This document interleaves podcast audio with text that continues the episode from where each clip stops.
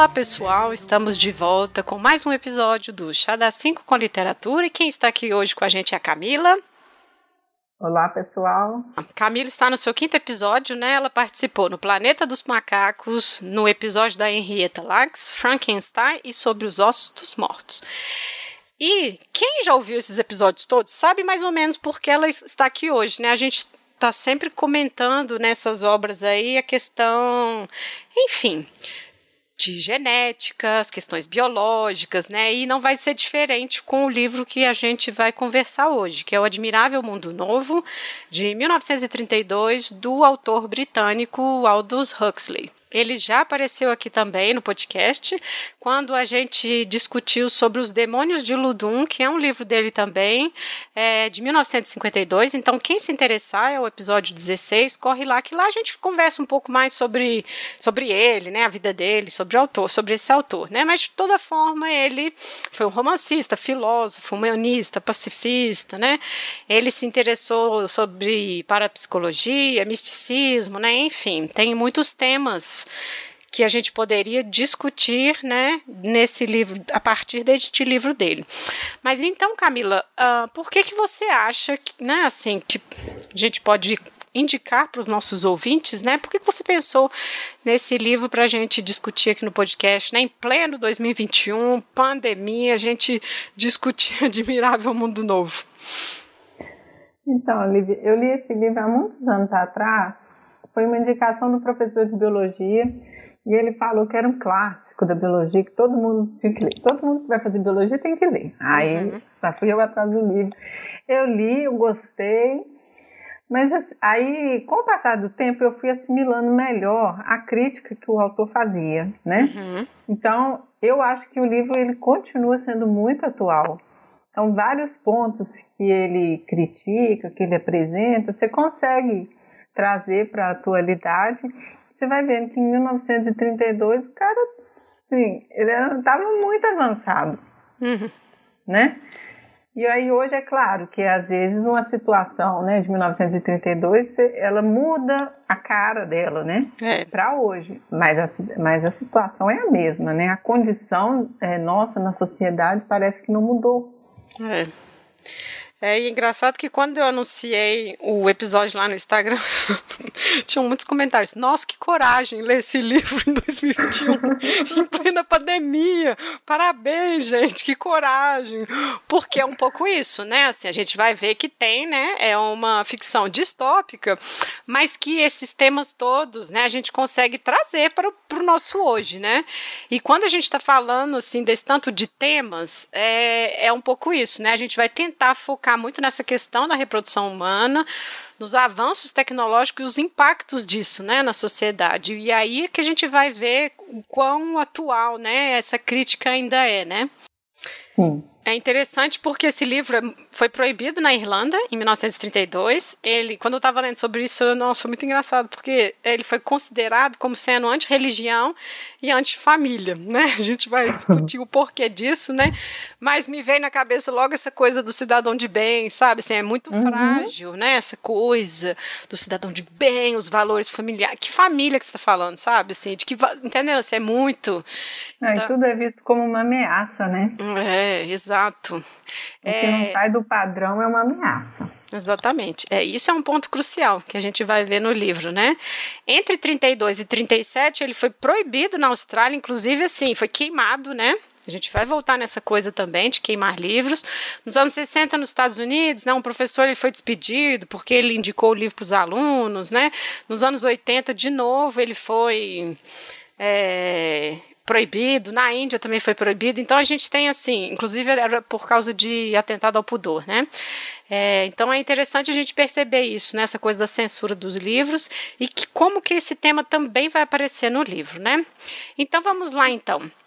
Eu, vou... é, eu fico assim pensando que essa história, né, do livro, né, de ser proibido, de ser queimado, confirma, né, o que a visão do autor. Exato. É um endosso mesmo ao valor da obra, eu acho. Exatamente.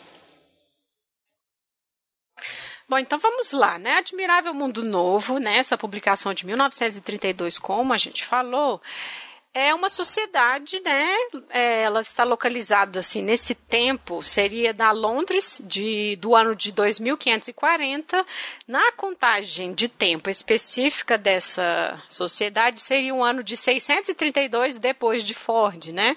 Que existe lá toda uma uma transformação da sociedade, né? O Ford é essa menção ao próprio Ford mesmo, né? Essa coisa bem serial, bem da indústria mesmo, né? Para marcar bem esse novo projeto social aí que tomou conta das civilizações, né? Então é mais ou menos uma sociedade distópica em que tudo é pensado, né? Você organiza tudo em função dessa estabilidade, né? Você tem ali um desejo de manter uma estratificação social, né? A gente tem uma sociedade de castas, né? A gente vai falar sobre isso. E como você organiza, como você decide quem integra ou não essas castas é de acordo com a programação genética, né? É, isso é o cerne, né? Dessa organização social, né? E aí você vai ter alguns personagens que vão diferenciar um pouco disso, né? Como você tem pessoas programadas para compor, né, esses locais sociais, né, que a gente vai falar um pouco, você vai ter alguns personagens aí que eles vão apresentar um certo deslocamento, né? E aí esse deslocamento, essa ruptura é que abre a brecha para essas críticas que a gente estava falando que a gente pode trazer para o nosso contexto, né? Sim, e é interessante, né, Lívia, que esse, cada grupo, né, que é o que forma uma casta, e eles são diferentes biologicamente, né? E essas diferenças elas foram pensadas exatamente para manter o funcionamento da sociedade. É. É igual, por exemplo, os mais inteligentes que ocupam os cargos mais altos, eles são mais bonitos, né? Os alfas, né?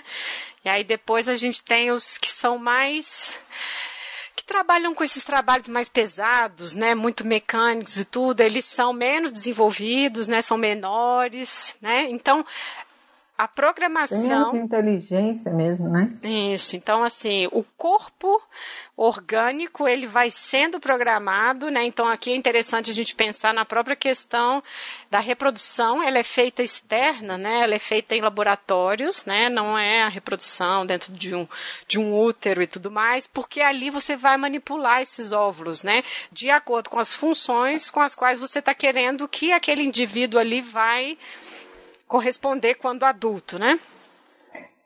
Você falou aí indivíduo, que é um, um questão do indivíduo, que é um conceito que eles não valorizam, né? Uhum. Então, assim, ele fala, o que é um indivíduo? Nós podemos produzir outro, é. né? Se um estragar, a gente coloca outro no lugar. Então, porque é tão fácil de produzir as pessoas, né, de acordo com a necessidade deles, que eles não valorizam a individualidade. Eles não querem que as pessoas tenham uma individualidade. Então, tudo é visto pensando no coletivo. Mas isso é um custo de, uma, de um condicionamento muito pesado, né? Que enquanto é, aqueles bebês são decantados, né, que é os termos que eles usam, né? Uhum Aí, enquanto está dormindo, eles ficam ouvindo vozes que vão avisando para eles: Nossa, eu sou muito feliz por ser delta. Nossa, eu não gostaria de ser alfa, porque alfa trabalha demais. É. Ah, o que eu gosto mesmo é de esfregar o chão. E aí as pessoas vão crescendo, adorando esfregar o chão, de modo que ela vai se tornar um trabalhador de esfregar o chão e feliz por estar esfregando o chão. Isso. Feliz por ocupar uma casta inferior, né? É, e essa questão da reprodução é interessante porque ele coloca lá, né? Você pode até falar disso melhor também. Que um óvulo, ele geraria 96 novos indivíduos, né? E aí eles ali são sendo manipulados.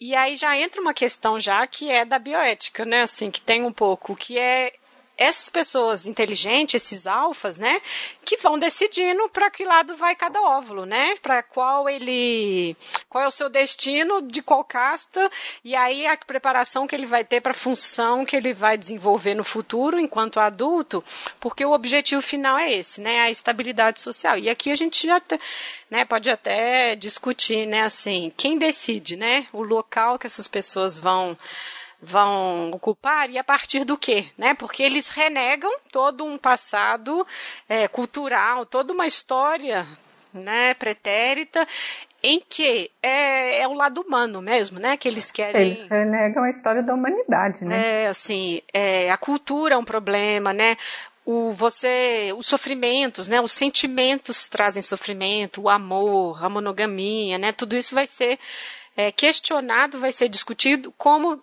que isso levou à derrocada, né, da civilização, as guerras, o ódio, o apreço pela violência, né, eles as vão... doenças, o envelhecimento. É, isso tudo que é muito humano, que é próprio da experiência humana, eles querem suprimir em prol de uma organização estável, né? A gente vai manter o nosso progresso, a gente garante o futuro condicionando todo mundo a essas coisas. E aí a gente já puxa umas linhas para agora, né? Assim, que eu sei que as pessoas, quando leem o livro, acham que isso é muito caricato, mas não está muito longe, né? Esse condicionamento, a gente vai ver que ele é feito de outra forma, né? Assim, as propagandas às quais a gente está exposto, né? Assim, as discussões que a gente vê por aí de aceitar mesmo, né? A sua, seu sofrimento aí dentro desse capitalismo, sabe? Então, assim, tem umas coisas que parecem caricata no livro, mas que está que estão aqui mais revestidas dessa coisa da propaganda,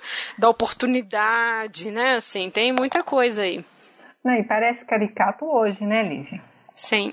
Porque o marketing hoje também avançou, né? Então tem muita estratégia de marketing que é tão sutil que você não percebe. É. E aí você falou um negócio que, que me fez lembrar que assim, eles falam a contagem assim, depois de Ford, antes de Ford, né? Uhum. E é uma sociedade bem automatizada, né? Então, eu acho que eles começam a perder assim, tudo da humanidade, mas não é só da humanidade, mas da condição biológica mesmo, sabe? Uhum. Então, assim, envelhecer, jamais. Então, eles têm os recursos para manter os fluidos é, nos níveis de uma pessoa de 30 anos, né? E aí, quando chegar num ponto que isso não for possível mais, aí ela é, é um caso de morte, né? É. Mas também tem um condicionamento para a morte, então você vai ser reaproveitado. Imagina que maravilha! Você vai ser incinerado, o fósforo vai para tal lugar. E aí, e as crianças também vão sendo condicionadas para aceitar a morte como um favor para a sociedade, né? Você vai ser útil até quando você morrer. Então você não precisa se preocupar, você não precisa ficar triste. Então, eles conseguiram abolir doenças, envelhecimento, qualquer coisa que ligue o ser humano à condição animal dele. Até mesmo o fato de parir, de amamentar. Isso era um palavrão, né? É. Era como se você estivesse sendo rude. É, eles você tinham falar nojo, pai, né? mãe, é. É, e eu fico pensando, é porque, por exemplo, ainda que você fosse condicionado, aí é que é, eu acho que é o ponto legal do autor, né? Você tem toda uma infância, uma adolescência de condicionamento. Mas se você sentisse né, uma tristeza, uma coisa assim, aí tem o soma, que é essa substância que vai lá levantar a sua moral lá de novo, sabe? Assim, então é. tem uma droga, uma né? droguinha ali para poder te ajudar a te manter naquele local ali, naquele, naquela situação social que os lá de cima te colocaram, né? Então, assim, isso é, é muito interessante, porque eles mesmos, ah, não, toma aí um pouquinho da sua dose aí que já vai melhorar. E aí, puf, melhora, né? Tranquilo, é. eles continuam.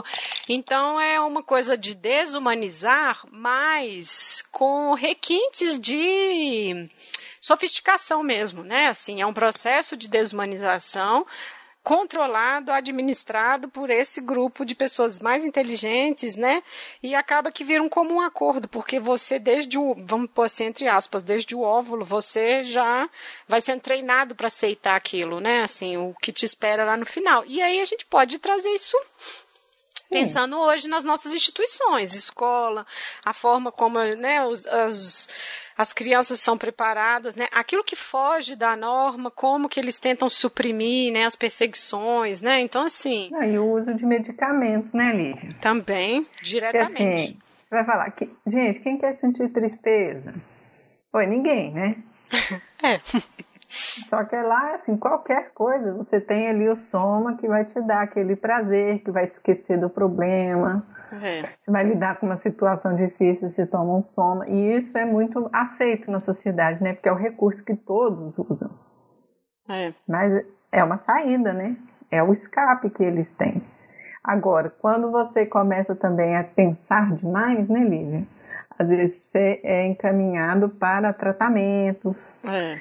Se acontece de você se apaixonar, também você é encaminhado para um tratamento, porque todo mundo é de todo mundo, né? É, depois eu fiquei pensando, acho que é por isso que o livro foi considerado antifamília. Porque desde criança você é incentivado às orgias, né? Muito bom. Hum, é. é. muito engraçado, porque essa parte eu fiquei me divertindo muito, porque eu fiquei imaginando as reações mesmo de uma, da sociedade muito conservadora com essa ideia, porque eles querem que as pessoas não se apeguem, né? Que aconteça a maior liberdade entre as pessoas, justamente para não se cultivar afetos, né? Assim, é. E é... evitar ciúmes. É, exatamente. A posse, né? A ideia da posse é. do outro, né? E tudo mais, né? Então, caminha para um, um pouco para isso. Então, instituições como família, casamento, né, pai, mãe, isso tudo é um vocabulário do passado, né, é tido como retrógrado, inclusive assim, não se deve falar sobre, né? Então, você cresce com esse sentimento de que isso é antiquado mesmo e o normal é o outro lado e tudo mais, né? Ah, tem até uma frase, né, que eles repetem muito, né? Um é de todos e todos é de um, né? Tipo assim. É. Porque, não, inclusive, é visto como um problema se você sai com a mesma pessoa várias vezes. Isso. Né? Nossa, mas você vai sair com fulano de novo, as pessoas estão começando a falar sobre isso e tal. O esperado é que você saia todos os dias, né? E fique com uma pessoa diferente todos os dias. É. E aí a gente pode até pensar também de que existe é inerente, né? A gente tem essa coisa da sociabilidade, só que aí ela também tem que ser condicionada para que você não construa essas pontes de afeto com as pessoas, né? Mas assim, a necessidade ela não é completamente suprimida, porque um soma não vai resolver isso. Essa sua necessidade de conversar, vai num cinema, né? Eles vão no cinema lá ver aqueles filmes bem horríveis, assim, também com umas narrativas bem ruins. Então eles, os sentimentos também são fabricados, as sensações a partir do filme são também construídas, né? Então assim, você não consegue suprimir totalmente a sociabilidade, né? Então até até isso eles têm que dar um jeito de, de condicioná-la de outra forma, né? Mas eu fico pensando também que é uma estratégia para aumentar o consumo. Ah, tem né? isso também. Porque eles têm isso, né? De, de condicionar você a consumir o que eles querem que você consuma. Então, se você não quer socializar, você fica em casa. É. Você vai consumir menos do que se você vai para o cinema de lá você vai para um restaurante, né? Isso. Então tem até uma. Eu acho que é bem no início do livro, quando ele explica essa questão do consumo, que antes eles é, incentivavam o consumo ao ar livre, né? Porque uhum. Aí as pessoas, tudo bem, elas não consomem nada no campo, mas elas precisam deslocar até o campo. Então elas vão gastar passagem até lá, transporte. É. Ah, mas poxa, no campo não vende nada, eles não consomem. Ficar vendo flor, isso não rende nada. Ah, não. Então agora nós vamos condicioná-los a não gostar das flores, mas gostar de esportes ao ar livre. Então elas continuam gastando transportes para chegar até o campo e os, e os esportes aprovados são só aqueles que vão gastar, tipo, três ou mais equipamentos, né? É. Então, se for peteca, não é aprovado, porque peteca é só peteca. Você não precisa comprar mais nada para jogar peteca. Então, eu acho que, sim, tudo também é pensado para o consumo. Né, de fazer as festas, porque festa vai consumir mais que você ficar em casa assistindo um filme. É, e as roupas, né? Assim, você joga é, fora as roupas muito rápido, não tem remendo, não tem que costurar. Remendar é antissocial. É. assim, né? E aí, assim, né? A gente pode pensar nas fast fashion, né? Assim, essas roupas de tecidos ridículos, não dura dois meses, a roupa já é descartável, né? Então, assim, é um pouco essa coisa do costume que é é, do consumo, né, que é caricatural, mas assim, é real, sabe? A questão é essa, assim. Eu lembro de, às vezes, é, fazer, comprar roupa na liquidação lá naquelas lojas lá enormes lá de Paris. Gente, a qualidade do tecido é uma coisa assim medonha. É tão ruim que realmente não vale a pena remendar. Nossa, e assim, isso. E quando eu falo assim, dois, três meses, ela vai durar isso. Depois, nem pano de chão para fazer faxina vai dar, porque não é um pano que vai limpar, sabe? Então, assim, não é um exagero, né? E. Se você pensa que eles são condicionados a isso também, é normal. Né, assim, é tranquilo, não vai ter ninguém lá assim pensando, ai, será que é antissocial mesmo costurar, sabe? Não, porque assim, é, são gerações vivendo isso e não tem tanto uma questão de questionar, né? A gente vai ter o Bernardo depois, que vai ser esse personagem aí, mais ou menos, que vai questionar e tudo, mas ele tem as razões, né, pelas quais ele vai ter um pouco essa resistência e tudo mais. Essa coisa do consumo dos instrumentos do esporte, eu fiquei pensando nas necessidades que são criadas, né? Que a gente Sim. aceita, assim. Ah, eu vou dar só um exemplo aqui. Outro dia estava passando, outro dia estava acontecendo aquele evento aí deste, desta grande loja online, né? E fazendo propaganda da Alex para todo lado. Eu falei assim, mas por que, sabe? Eu teria uma Alex. Eu fiquei pensando assim, assim, nunca nada contra quem tem. Eu entendo que as pessoas gostem e tudo mais, mas assim, no, em que medida é fundamental a existência disso na sua casa, sabe? É isso, assim, a questão que me fez pensar também na própria pandemia, assim, a gente ficou em grande medida, dependendo, né, dos locais aí, dos países e tudo, confinados, né? O tanto de coisa que a gente deixou de consumir, né, assim, a gente estava comentando aqui antes as próprias roupas, né, assim. É. Como que e tem passou a consumir outras coisas, né? E passou a rever se realmente precisa daquilo tudo. É, então, assim, é, é claro que isso não é o suficiente, né, para a gente pensar, não. porque é um problema estrutural, né? Que a gente sempre volta nele, mas é faz pensar, né, que como que esse consumo ele é programado, né? E aí o ataque desse tipo de pensamento, desse tipo de proposta de sociedade à cultura e aos livros, né? Porque enquanto você lê, você está parado ali lendo, você não consome, né? Assim, então nem livro... produz nada, né? E nem produz, exatamente. Então livros eles são artigos de museu. E ainda pode ter ideias muito perigosas. É, também. É, então isso tudo está é, no passado, né? E é muito interessante que aí ele vai para um outro extremo, que é a poesia, né? O que, que é o passado? É o Shakespeare, né? E aí é. a gente pode até comentar isso na, nas nas adaptações como é cafona, assim, né? Nem as adaptações dão conta de colocar como a poesia é um contraponto a isso, né? Ela fica totalmente deslocada, né? Eles não dão conta de fazer essa transição, né? Assim, de tão esvaziado de sentido humano essa Sim. experiência dessa sociedade que a poesia é uma coisa muito estéreo, né? Tá muito distante, né? Então, assim, é uma coisa do passado, é do museu. Só essas pessoas alfa, né? Que são esses inteligentes organizadores, né? Dessas, dessa organização social, eles quem leram, eles quem sabe, que sabem do que se trata, né? Assim, mas eles não. Na verdade, é só o chefão, né? Que leu esses livros, é. né? Os outros alfa também não, porque como eram livros proibidos, o cara que era o chefe tinha escondido na, na biblioteca dele, né, como uma relíquia e tal. Então, Lívia, é, falando em poesia, na verdade, na sociedade, ninguém tinha lido Shakespeare, pelo menos no livro, né, exceto é. o grande chefe, né, porque ele fala, tem aqui pela posição que ele ocupa, ele poderia ter um livro proibido em casa, uhum. né? Então, quando o Bernardo e a Helenina entram em contato com o selvagem, né, que era o que vivia na reserva fora dessa sociedade, e o selvagem, ele praticamente decorou os livros do Shakespeare, né, aí causa esse é. contraponto que você falou. Então ele recitava né, uns poemas e a Helenina ficava, do que, que você está falando? Tipo, por que, que você não conversa direito, né? Ela não entendia nada do que, que ele estava falando. É, eu acho que isso é interessante, essa questão da linguagem, né? Porque ela absolutamente não faz ideia do que ele está falando, porque aquilo não pertence naquele mundo. Ela não foi programada não. Né, para entender aquilo, para ter contato com aquilo. Ela não experimentou aquilo que ele está dizendo lá, o sofrimento, né?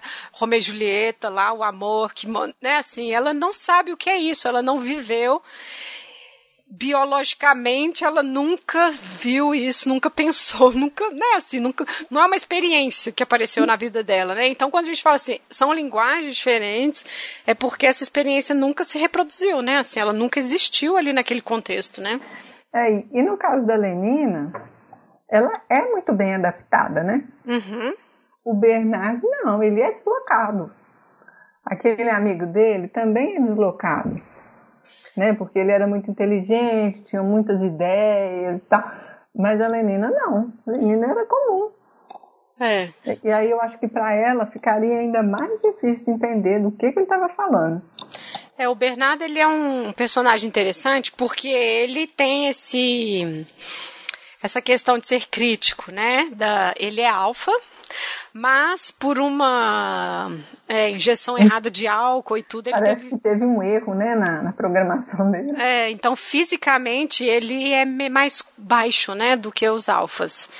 Então, assim, ele não era bonito, né? Meio que uma questão, assim, estética mesmo, que ele não esteticamente correspondia aos alfas, mas ele trabalhava nos altos escalões, então ele tinha essa postura crítica da sociedade, gostava de ficar sozinho, né? De andar sozinho, que era mal visto e tudo Ele era mais. um esquisito, né? É, mas quando ele faz essa viagem para a reserva e aí ele traz o selvagem, né, o John, que é esse selvagem que conhece poesia e tudo, ele começa a receber muita atenção, aí diminui o criticismo dele. Então, assim, Sim. ele tem um incômodo, mas porque não necessariamente, nossa, eu odeio essa sociedade. Não, ele quer o lugar para qual ele foi é, designado, mas por algum problema lá atrás não aconteceu, né? Então, assim, é, é, bem pontual, né? Assim, é pontual e é individual a questão dele, né?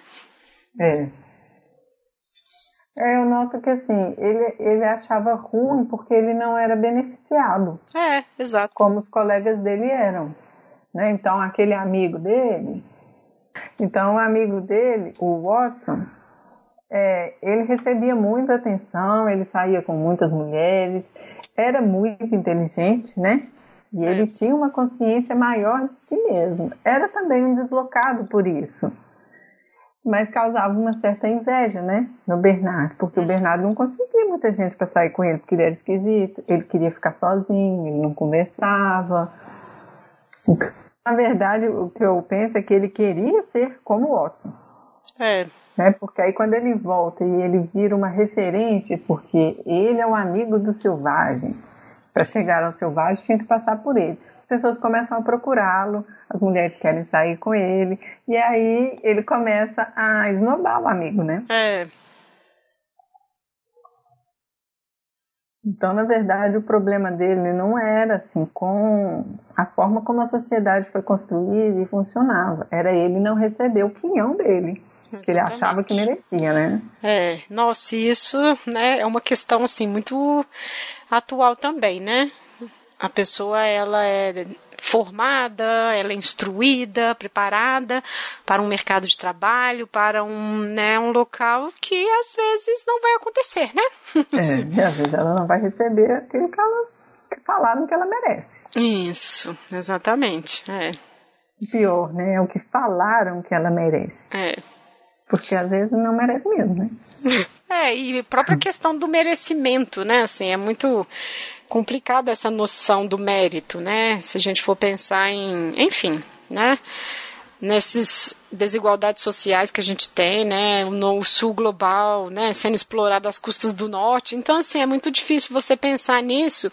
E, novamente, aí a gente pensa essa questão sobretudo a reserva, né? A reserva que eles vão isso. visitar é um pouco isso, assim, essa visão bem inglesa do que está fora ali deles é selvagem, é menos, é menos civilizado, é bagunça, né? Tanto que eles vão em férias e é tão eurocêntrico isso, né? Assim, o olhar que eles têm, né? Deles são sujos, eles são é, atrasados, né? Assim, são selvagens. São, é, e são os locais pobres, né? Desse mundo novo, né? São os locais pobres.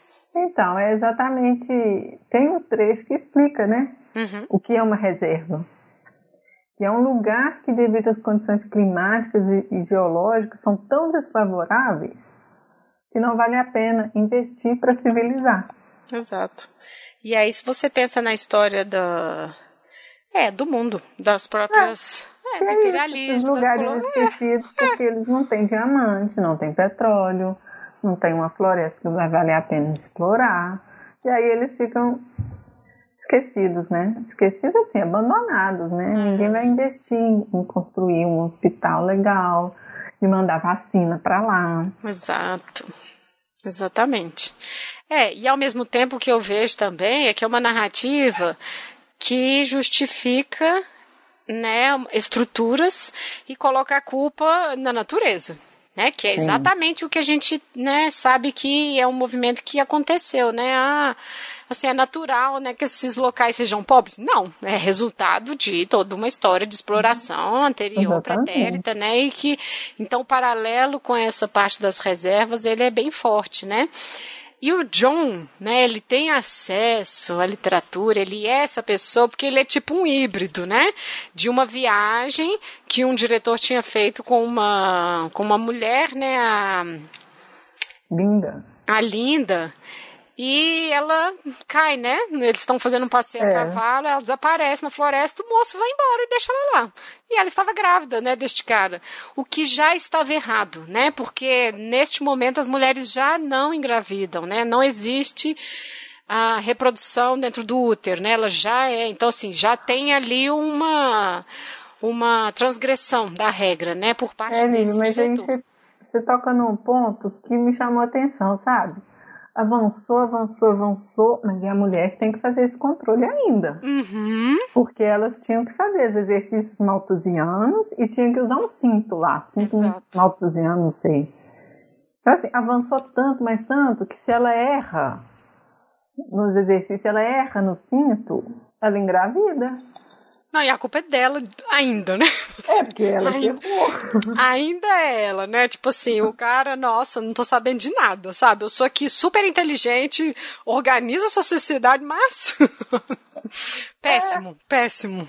Tanto que a Linda, ela fala, mas eu fiz os exercícios maltusianos. É. E por que que eu engravidei? Eu hum. fiz os exercícios. É, tem gente que faz tudo certinho e ainda assim engravida. Acontece. É, exatamente. Exatamente. E aí ela fica lá, né, na reserva, e o John cresce ali, e é aí que ele tem acesso.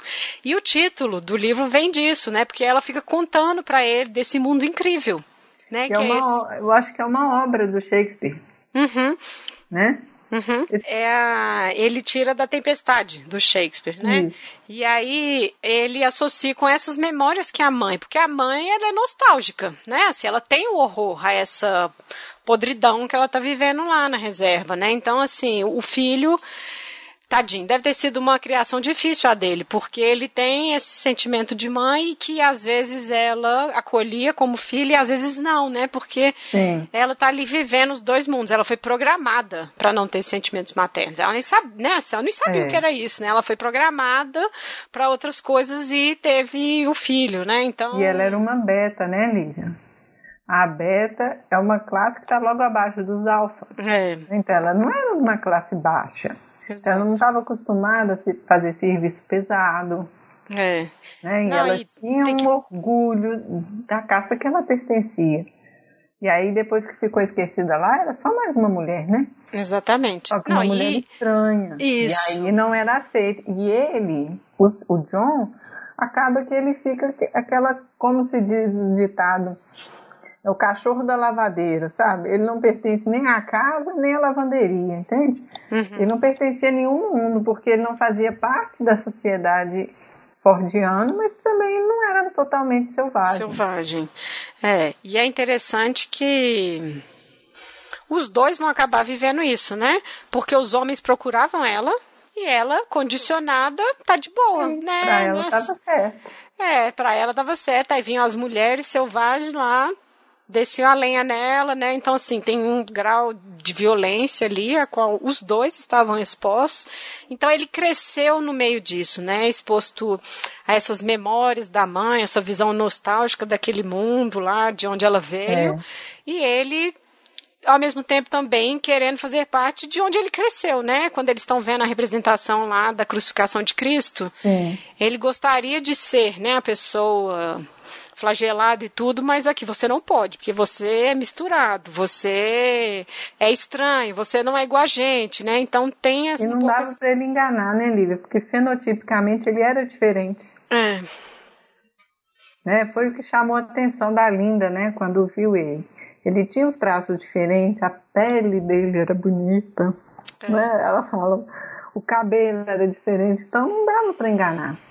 É. E a Linda, pela dificuldade dela é, de lidar né, com o condicionamento e com a realidade que ela foi imposta, ela acabou se tornando uma alcoólatra, né?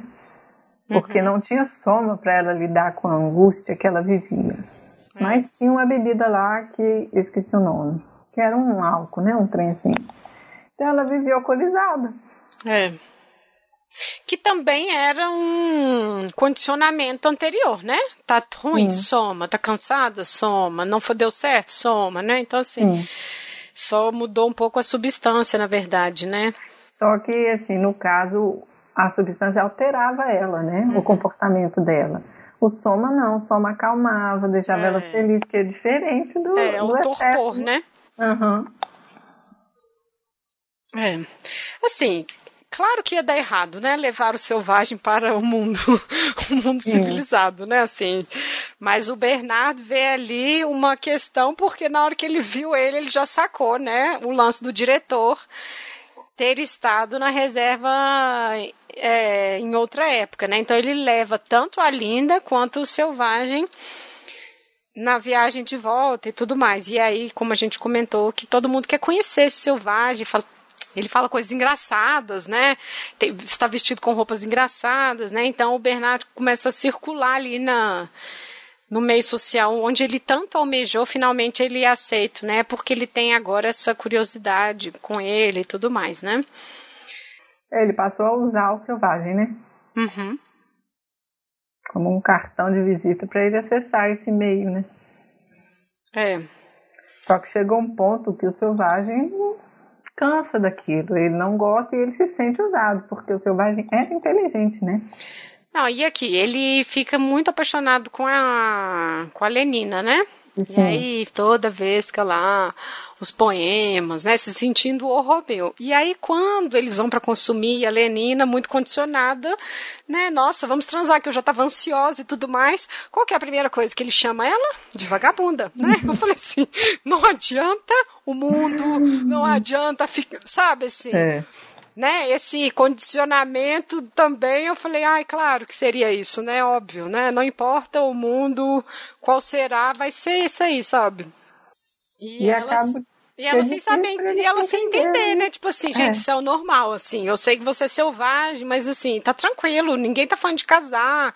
E ele, não, mas tem que ter casamento, né? Então, assim, novamente a questão da linguagem com a qual ela não foi, né, condicionada e tudo mais, né? Mas assim, novamente a culpa é dela, né, assim. Não, e é muito sofrido, né? Porque eu não te mereço. Ai, meu Deus.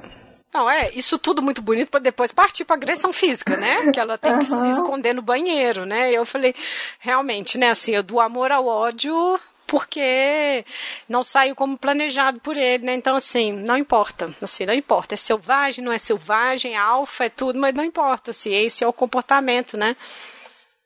É. Mas eu acho que o livro, né, assim, depois ele vai, bom, essas questões vão ser resolvidas, esse pai, né, do John acaba pedindo para sair, né, assim, pede para sair, porque ele reconhece o erro, né? Na verdade, assim. pegou muito mal para ele, né? A reputação dele foi pro lixo, é, assim, depois tipo, que descobriram que ele era um pai. Você é pai de um selvagem, né? Então, assim, está ruim. O Bernardo, né, depois ele também é ah, desencana um pouco, né, dessa questão dele, das questões sociais e tudo. Mas, assim, acho que uma questão que a gente pode voltar ainda nesse, no livro é a questão do transhumanismo, sabe? Porque a gente está falando o tempo todo aqui dessa reprodução humana que é pensada para a estabilidade social, né? E quando a gente pensa nisso, nesse, nesse uso da ciência e da tecnologia, que podem ajudar a criar-se uma nova categoria de seres humanos mais evoluídos, né? Que é um pouco o que essa teoria vai discutir. A gente já comentou nesses outros episódios, né? Que você participou também, um pouco sobre essa manipulação da genética com essas intenções, né? Como se o enfim, como se a gente, se o ser humano não tivesse ainda atingido o ápice da evolução, né? Então a genética ela poderia então implicar em superar as limitações do corpo, né? E aí implica uma questão da bioética que é justamente isso, né? Aqui a gente tem um grupo que decide quem vai ocupar qual lugar. Né? Assim, concretamente, quem vai fazer isso hoje? Né? Onde estão esses laboratórios que vão tomar essas decisões? Quais pesquisas né, vão decidir isso? Quais são esses caminhos? Né? Então, eu acho que isso é um, um fundo que eu acho que é interessante e é uma discussão muito atual, né? Sim, daí você falou um negócio que é, quando você fala assim, ó, como se o ser humano não tivesse atingido o ápice da evolução. Na verdade, a evolução ela é contínua. Uhum. Né? A gente está em constante mudança. A questão é que hoje nós temos tecnologias que a gente pode escolher qual a mudança vai acontecer e qual mudança vai ser eliminada. Então a gente pode manipular geneticamente embriões para que eles não desenvolvam alguma doença, né? Assim, são alguns elementos que já são reais né? Embora exista uma discussão ainda muito grande se a gente deve mesmo usar essas tecnologias para fazer essa edição de DNA, né? Nós falamos disso foi no episódio do Frankenstein, né? Foi. Porque até acho que foi no, no ano, né, que a gente gravou, um cientista chinês ele acabou assim chocou o mundo porque ele usou essa tecnologia que chama CRISPR em embriões para remover um gene que tornaria os embriões receptivos ao HIV, né? E o experimento levou ao nascimento de duas bebês geneticamente planejadas, e isso chocou. E chocou porque ele realmente violou códigos de ética na China, uhum. ele não foi claro com as famílias, explicando o que estava sendo feito, e não era uma necessidade fundamental, porque é possível você evitar a. Não sei se seria contágio a palavra, né? Por exemplo, a mãe tem HIV, você, você consegue evitar que o embrião, que o filho tenha, sabe, HIV. E é uma doença também que você consegue evitar. É. Que é diferente de doenças que são genéticas, hereditárias, você não consegue evitar. Então, não era o caso de usar essa tecnologia. E aí nasceram bebês geneticamente modificados. Só que ninguém sabe o que, que vai acontecer, porque se você prazo, mexe né? num trecho do DNA, você pode mexer em várias outras características. Né? Então, não tinha conhecimento suficiente para isso. E no fim, ele está preso. E ainda deu errado, né? Porque em um embrião é como se ela fosse eles chamam de mosaicismo. Então, ela tem células modificadas e células não modificadas. Então, assim, o experimento foi feito com seres humanos, mas não estava pronto, sabe? Uhum. Para você fazer esses seres humanos. Enfim, e aí virou ah, eu, e, assim, para leigos, a própria questão de experimentos em humanos, nesse nível, sabe? Assim, porque é toda uma vida adulta que vai vir aí que eles vão tentar ver o que, que vai dar, né? Sim. E, assim, e essa ferramenta, Livela, é muito legal, sabe? Ela foi desenvolvida em 2012 e ela usa um truque que as bactérias têm para combater infecções virais. Então, aí vamos chamar atenção para valorizar a ciência de base, né? Você estuda vírus, vamos aproveitar, é, vamos aproveitar é. esse, essa, essa fenda no tempo que a gente está vivendo. É. então, assim, quando o vírus infecta uma bactéria, aí lá no DNA da bactéria, elas desenvolvem umas sequências que vão reconhecer esse vírus numa nova infecção. É como se ela criasse anticorpo para o vírus, mas na verdade ela modifica o DNA dela para resistir à infecção. Então aí os cientistas, é, depois que eles entenderam né, as ferramentas de corte, de inserção de novas sequências, eles começaram a, a testar como seria isso para você tratar é, câncer, anemia falciforme, para você modificar realmente né, organismos. E aí é uma discussão sem fim da questão ética, né? Será que. Porque quando você fala em tratar doentes, né? Uma doença degenerativa que não tem cura, é difícil você falar, não, não faça. Não é? é. Você fala, se você, imagina, se você pode escolher seu filho ter a doença ou não, você vai escolher que ele tem, ou você vai escolher a roleta é. russa, ou você já vai partir para o não ter, né? O problema é que você também pode usar essa ferramenta para criar indivíduos mais inteligentes, mais bonitos, mais altos, mais fortes. E aí tem até um é um livro, ah, né, mas ele tem até um trecho que é do Putin falando, né, que você poderia criar até tipo um super soldado, sabe? Uhum. Então você poderia usar a tecnologia para várias coisas, além de curar doenças. Então isso também não seria uma eugenia? É, porque a questão é, você falou, ah, mais alto, mais bonito, mas quem define, né, esse padrão? É o laboratório? Quem está pagando a pesquisa? Quem, entendeu assim? Quem que vai definir isso? Que é como a gente puxa do livro, né? Quem que está definindo qual óvulo, qual embrião vai ser direcionado para ser um Y, que é minúsculo, que vai viver com pouco ar, porque não precisa de muito ar, porque ele trabalha com foguetes, entendeu? Quem que decide isso, né? É, ali eu acho que é o acaso, né, no livro. Uhum. Né? Eles pegam um conjunto de embriões, vai cinco para cá, esses aqui é. é bem ali no acaso, né? Agora, você tendo a oportunidade de escolher as características que você quer para o seu filho, e ainda considerando que obviamente, é muito caro você fazer hum, isso. Imagino, é. Então, tem sempre aquele 1% que tem o dinheiro para fazer essas coisas, né? Então, será que a gente também não vai criar uma casta de alfa? É. Né? Porque eles vão conseguir fazer a edição do DNA selecionando essas características que vão torná-los mais inteligentes, mais produtivos, mais focados, mais dinâmicos, tal, tal, tal. E aí a gente entra nesse problema do transhumanismo também, no sentido de você não está criando uma nova espécie. Uhum. Né? À medida que você vai selecionando essas alterações, será que não é uma nova espécie? E também levanta é, um ponto, um problema, né? Igual no caso das reservas, né? Eram locais abandonados, né? Ah, não é. vale a pena civilizar, então deixa lá o selvagem. Então, várias doenças, elas não, não, não foram investidas, né? É, é, elas não tiveram investimento na cura, nos medicamentos, exatamente porque elas acometem esses lugares. Exato. É, então, você pega em nível global, a maioria dos pacientes de anemia falciforme é africana ou afro-americana né? Então, a causa genética, ela já é conhecida há muito tempo. Porém, se você for é, comparar investimento na cura da doença, a fibrose cística recebeu muito mais investimento porque ela afeta principalmente americanos brancos e europeus. Então você tem também essa, essa desigualdade né, de investimento de acordo com o perfil né, de quem adoece. É.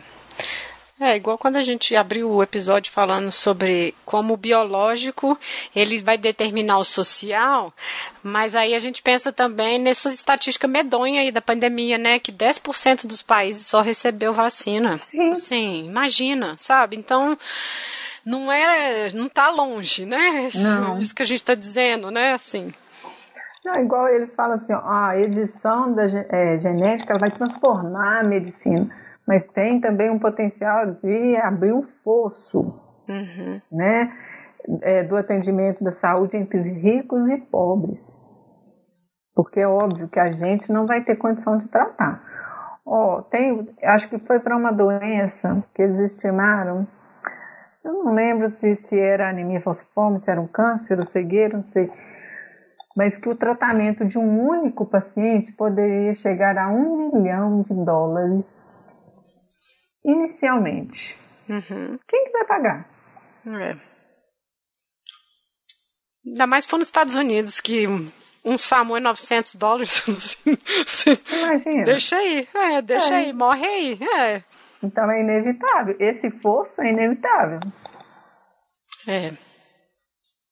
Agora, uma coisa que é interessante, Lívia, que hoje existem alguns pesquisadores que são tipo renegados. Hum. E eles se intitulam biohackers. São outsiders. É, você já ouviu falar? Não. Então, eles são esses pesquisadores, assim, alguns são amadores, né, e alguns, assim, são pesquisadores que decidiram abandonar a academia, abandon... tem até um que ele é mais famoso, que ele abandonou, tipo, a NASA, sabe? Uhum. E aí a, a proposta deles é democratizar a biologia, né, por meio de uma ciência cidadã e oferecendo esse poder para as pessoas.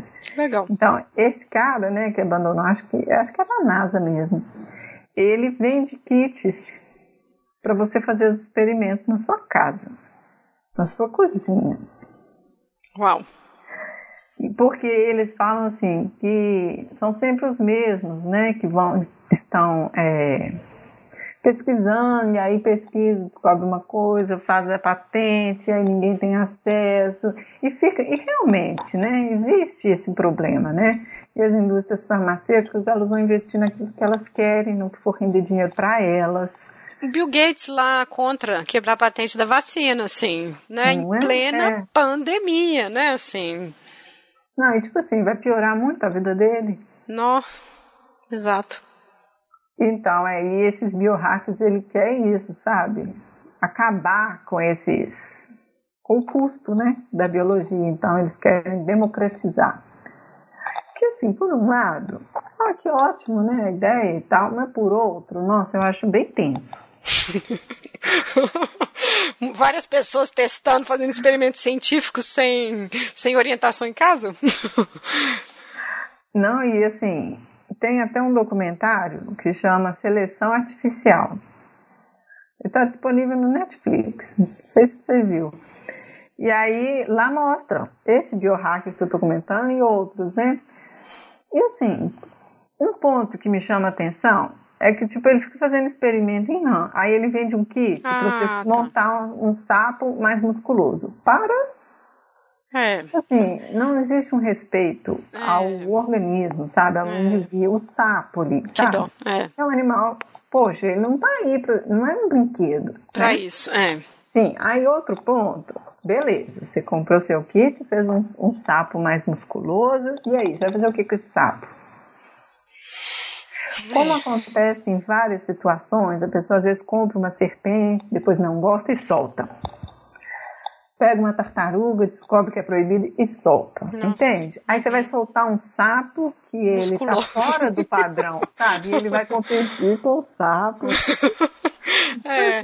Tem um, um problema ecológico aí. Nossa, isso aí é um plot de sessão da tarde que dá errado, né? Assim, uma gangue de sapos musculosos. É.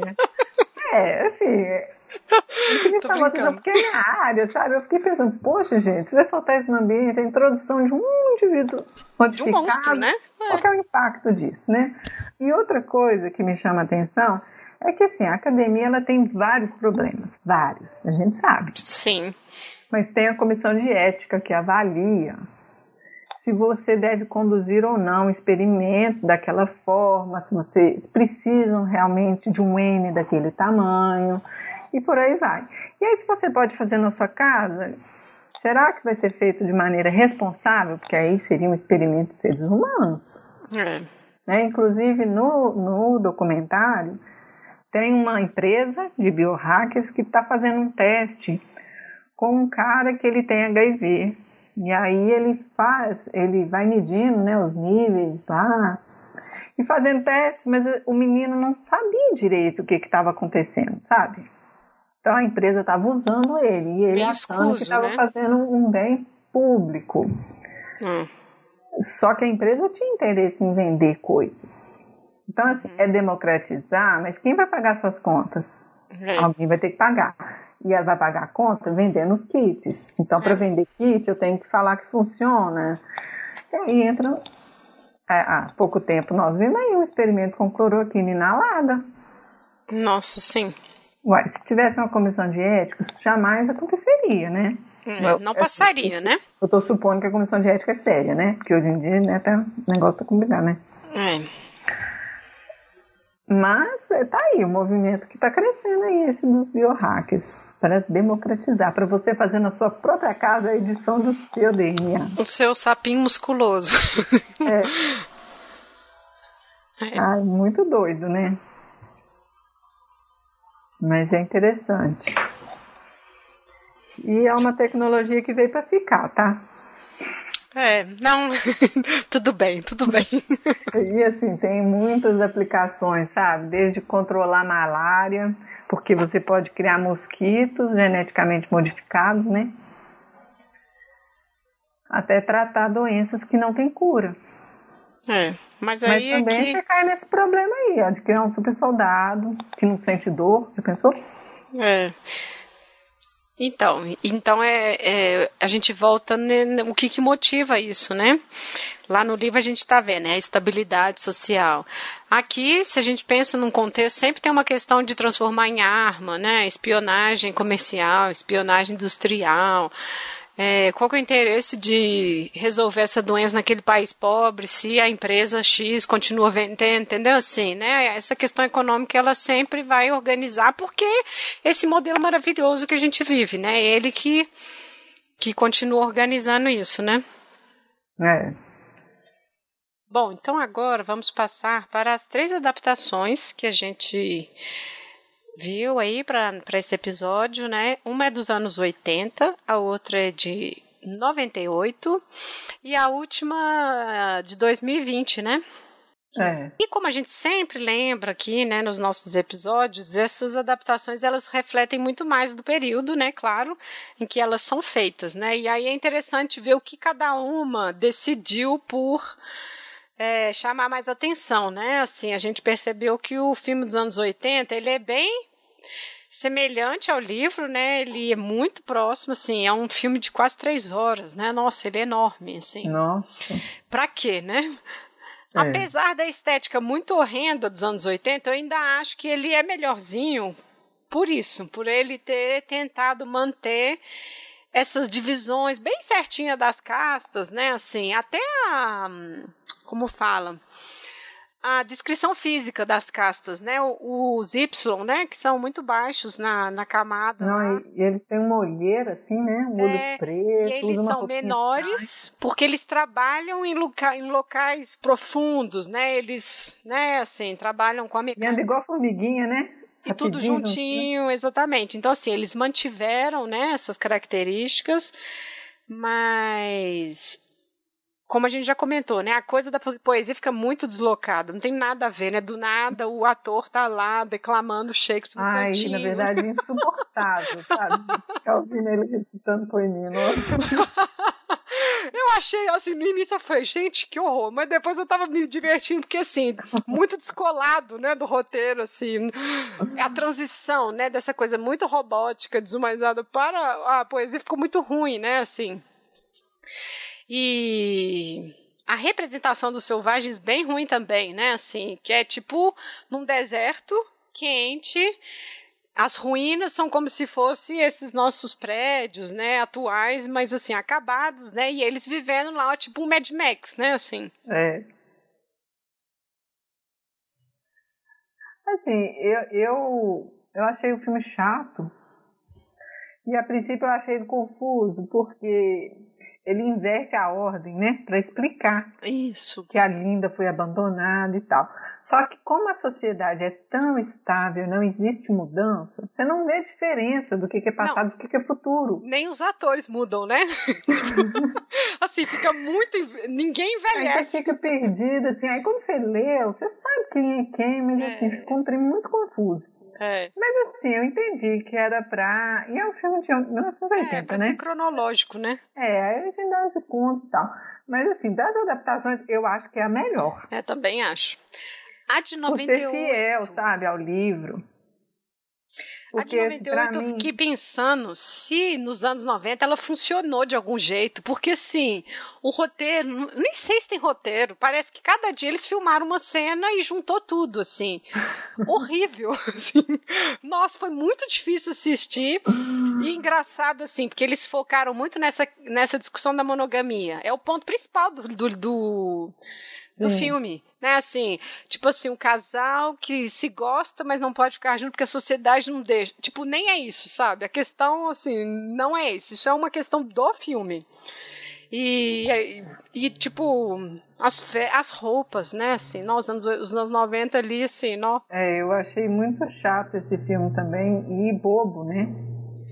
É. E assim, me incomoda um pouco também assim, colocar o Bernardo como um cara, assim, super bem sucedido. É.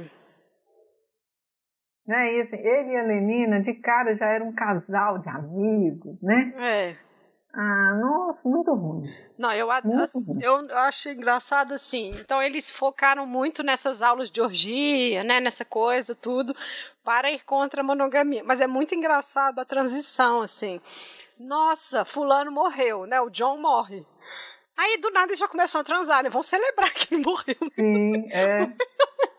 Nossa, assim, a transição é muito ruim, mas tem uma coisa que eu fiquei notando que essa, essa adaptação dos anos 90 coloca os selvagens como os americanos brancos pobres. Isso ficou uma coisa assim muito evidente para mim assim. É. A estética das casinhas, o trailer, as roupas assim, é bem esse americano que eles assim, eles mesmos, né, de jeito horrível, chamam do white trash, né, que é, são essas pessoas brancas, mas que muito empobrecidas, né? Assim. Não, Lívia, inclusive os vídeos, né, quando mostra assim como era o passado. Aí aqueles vídeos de tipo, o gerente enlouqueceu, todo mundo lá esperando abrir a porta, na hora que abre a porta, todo mundo escorrendo na loja, brigando pela televisão. É mesmo. ah, esse conceito do gerente enlouqueceu é muito bom. Mas não é, você vai, é, as Isso. cenas do passado eram esse tipo de coisa, né? Exato. As guerras, as doenças, é. que é, na verdade, o que eles chamam de selvagem é o que a gente vive. Isso. Sim. É, somos nós. Sim. Ai, ai. Ah, inclusive, Lívia, eu comecei a rir sozinho, porque eu li grande parte desse livro de madrugada enquanto eu amamentava. Uhum. Ai, a Lenina fica chocada quando vê duas mulheres amamentando aquele espetáculo vivíparo. Meu filho, eu comecei a rir sozinha. Sua selvagem, amamentando Gabrielzinho. É, excelente momento para eu ler isso, meu espetáculo por aqui. Ai, ai, muito bom. Nossa, muito bom. É, e assim, nessa adaptação de 98, a questão da poesia, da poesia fica pior ainda. Porque o cara, assim, ele tá. Ele é meio cowboy, né? Essa pessoa muito empobrecida. E aí, triste do nada, começa a recitar. Assim, não tem lugar no filme para isso, né? Fica muito deslocado. E aí eles criam um vilão que assim nem existe, né? Que é o diretor que fica tentando apagar os traços para ninguém descobrir que ele é o pai. para matar o Bernardo. Ah, é, entendeu? Assim, eles criam uma outra coisa. Eu entendo que, claro, né? O filme é uma transposição lá e tudo mais da obra. Mas me parece que eles usam do, do respaldo do livro para poder lançar esses roteiros, porque é muito descolado, assim, é muito ruim. É, o que eu acho é tanto é essa, essa adaptação de 98 quanto a série, eu acho que eles pecam porque eles não fazem as críticas necessárias. Porque, assim, o ponto alto do livro é a crítica, sabe? É. E aí eles ficam só criando novela e cena de sexo. É. Porque a série também, ela foca muito na é. promiscuidade, sabe? Tudo termina no mordia. Poxa, e aí? No filme de 98, ainda tem um pouco de propaganda falando do consumo, sabe? Uhum. Ainda tem um pouco, mas na série, francamente. Senão os estúdios não iam pagar, né? É, eu acho que é isso também. Não pode é. fazer crítica, não. Igual o autor mesmo fala, né? Um, uma pessoa que é deslocada, ela vai contaminar as outras pessoas com o descontentamento dela, né? É. Então, se você tem a sua crítica, guarde para você. Nós não vamos te pagar para isso. Exatamente. Mas aí o resultado é um filme ruim, uma série chata também. É, não acrescenta, eu acho, né? Porque se a gente pensar nessa questão assim, olha, eles estão organizando a sociedade e te programando para consumir, te programando para ser feliz no local que você ocupa, sem querer ascensão, né? Ou sem querer sair de onde está, né? E tudo mais. Então, assim, você não vê isso, né?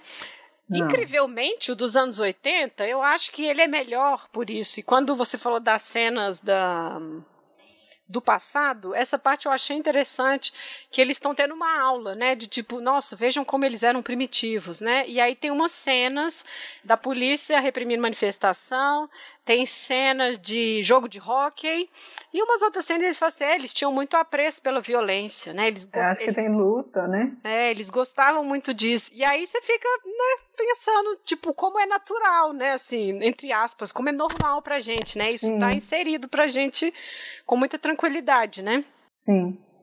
Mas realmente, assim, eu acho que vai se perdendo e essa última série talvez seja a que menos tenha tentado apelar para essa questão de uma crítica a essa sociedade de consumo, essa sociedade de segregação, né, bem de estratos sociais, né, assim. Olha, eu acho que a série nem devia receber esse nome. É, então.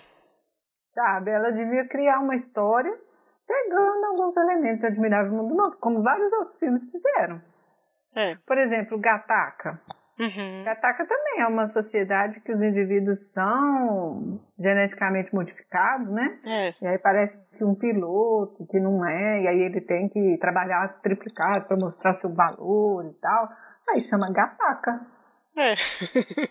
Sim. Tem também a tem, mas chama Gataca. Agora, essa série, para mim, ela nem precisava chamar Admirável é. Mundo Novo porque ela ainda inclui a inteligência artificial, sabe? Uhum, porque isso. até então, quem controla o mundo, até o, o diretor, né, quando ele está fazendo aquela excursão, explicando as cartas, ele fala, os alfas são os que vão controlar o mundo. Aí ele para antes, né, de falar. Uhum. Não, não, é, os alfas, eles vão fazer isso. Mas a ideia é essa, a alfa vai controlar o mundo. É. Na série, é uma inteligência artificial. E aí a inteligência resolve fazer uma rebelião. Ah, não. É, misturou assim, com o Exterminador tanto. do Futuro. ah, não.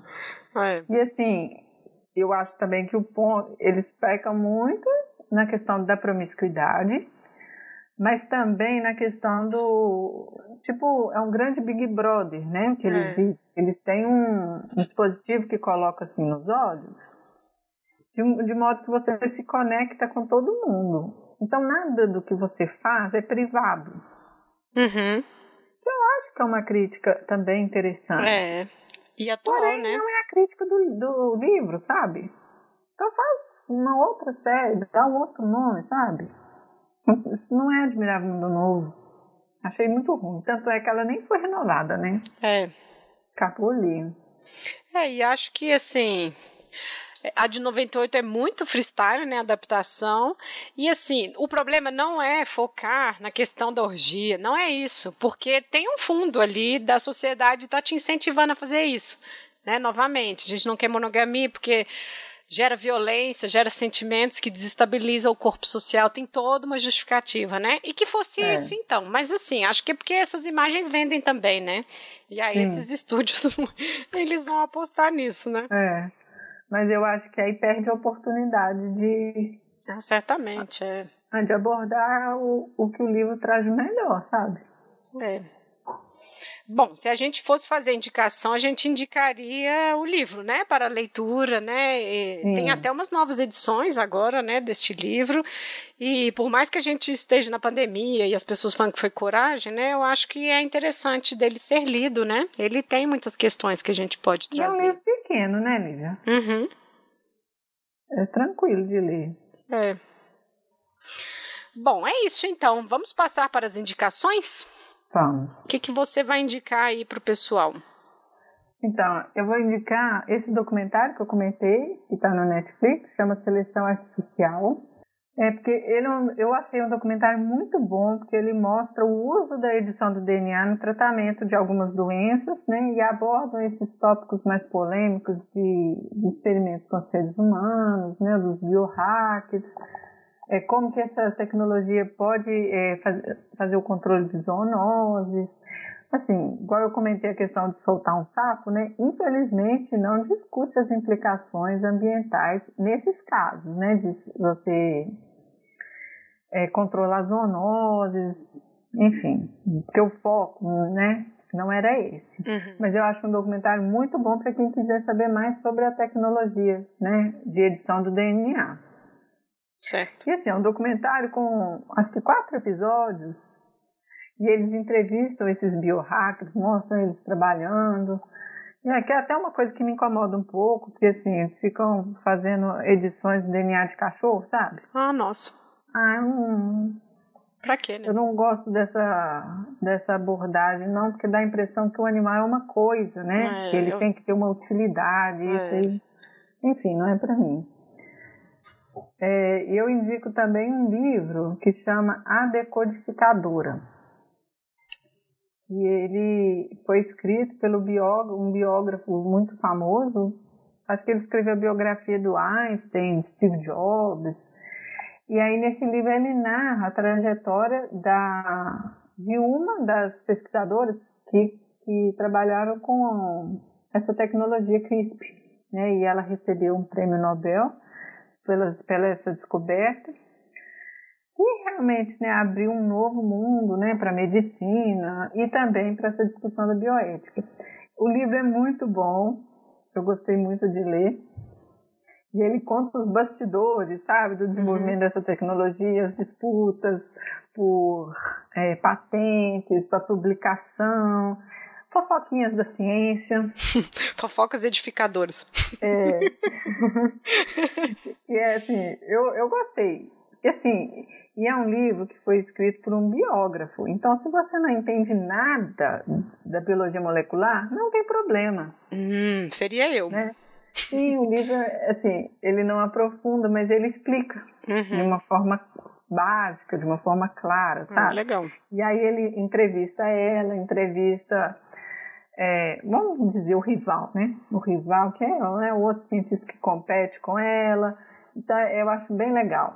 E aí, nesse livro, ele também apresenta essa discussão em torno dos biohackers, do transhumanismo. Então, quem não quiser ler o livro e assistir o documentário, já pega bastante coisa do que está no livro. Mas eu recomendo o livro, porque eu gostei muito de ler. Tá. É, eu acho que eu indicaria um episódio de podcast do Naruhodo, é o episódio, episódio 263 sobre transhumanismo. Eles explicam muito bem, né? Aqui a gente comentou só um pouco, né? Lá eles fazem um episódio muito interessante, explicando bem para, né, como eu assim, bem leiga, né? Então acho que é um interessante para quem gosta desses assuntos, né? Sempre que a Camila vem aqui no podcast, a gente acaba falando dessas questões e quando atual, né, essa discussão, né, para ir que caminho está tomando, né? Então acho que é bom a gente ter notícia dessas coisas, né? É, eu acho. Ainda que seja coisa de pesquisa de base, né? A gente viu aí ó, pesquisa de vírus em bactérias e termina na edição do DNA que pode curar cânceres. É, realmente. Ah, o é, futuro vai ser muito bom, né, Lídia? Oi? O futuro vai ser muito bom. Eu gosto de pensar assim, sabe? Ai, tomara. Tá, é porque assim, no futuro um monte de doença não vai existir mesmo, né? A gente é. vai conseguir tratar. Isso é interessante. É, ter essa esperança é interessante. Eu não sei qual geração que vai ser isso, né?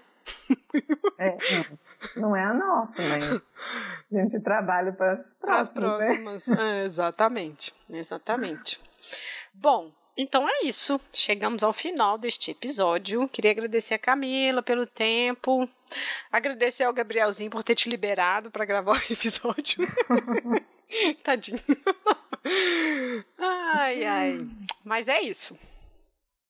Olha, eu agradeço o convite e sigo à disposição para novos episódios é isso aí. científicos.